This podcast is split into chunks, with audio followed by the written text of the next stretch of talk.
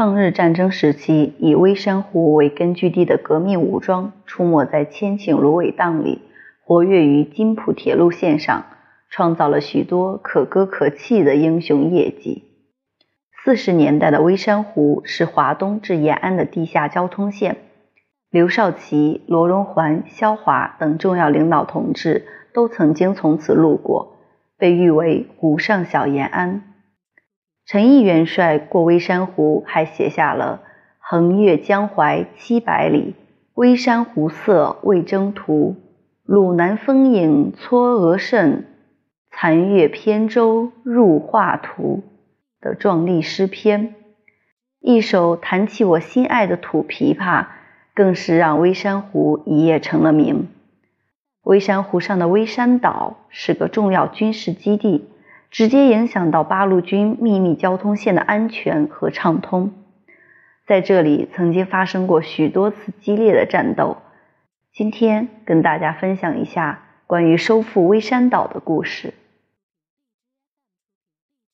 微山岛位于微山湖的中心，四面环水。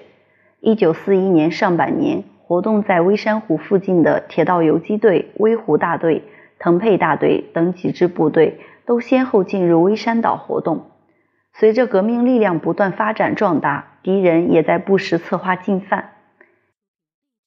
六月十六日晚上，各个抗日游击队都在岛外活动，岛上仅有少数的人员留守。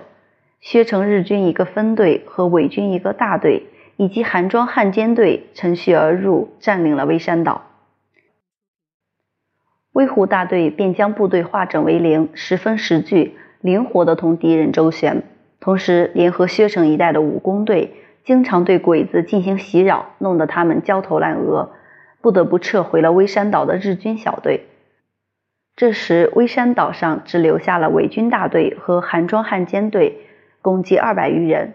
时机难得，经过鲁南军区的同意，几支大队决定收回微山岛。七月底的一天夜里，各游击队分别乘船飞一般的直插微山岛。指挥部进行了周密部署，腾沛大队攻小关庄，威虎大队攻吕蒙，运河支队和铁道游击队主攻杨村。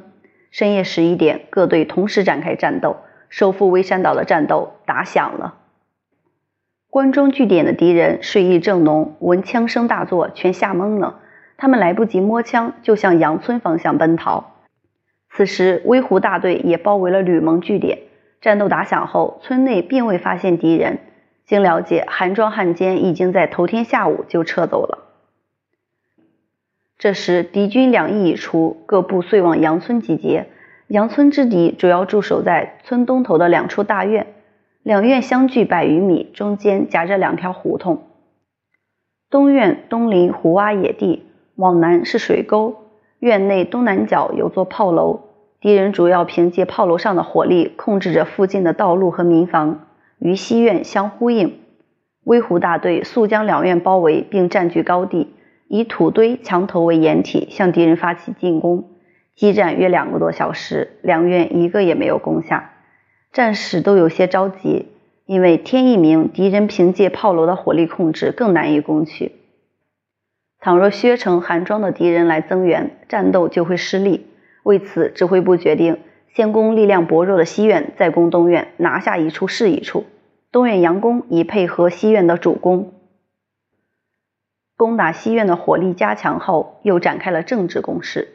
战士们以八路军幺幺五师主力部队的番号向敌喊话，劝其投降。敌人本来就弄不清虚实，听说是主力部队，倒真害怕了。这时，战士们给敌人来了个火鸡阵，就是将几只大公鸡浇上煤油点燃，越过墙头丢进院子里。公鸡拖着长长的火苗在院子里面乱飞乱窜，转眼间房檐尾垛全着了火，火成风势，风助火威，浓烟滚滚，大火熊熊。敌人鬼哭狼嚎，窜墙而逃。我军遂与敌军展开了巷战。半个小时后，西院之敌大半死伤。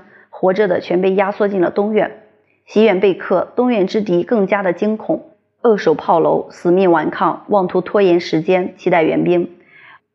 为争取在天明之前将其全部歼灭，战士们急中生智，把与大院西墙相连的一间民房掏了个大窟窿，架起机枪猛烈扫射。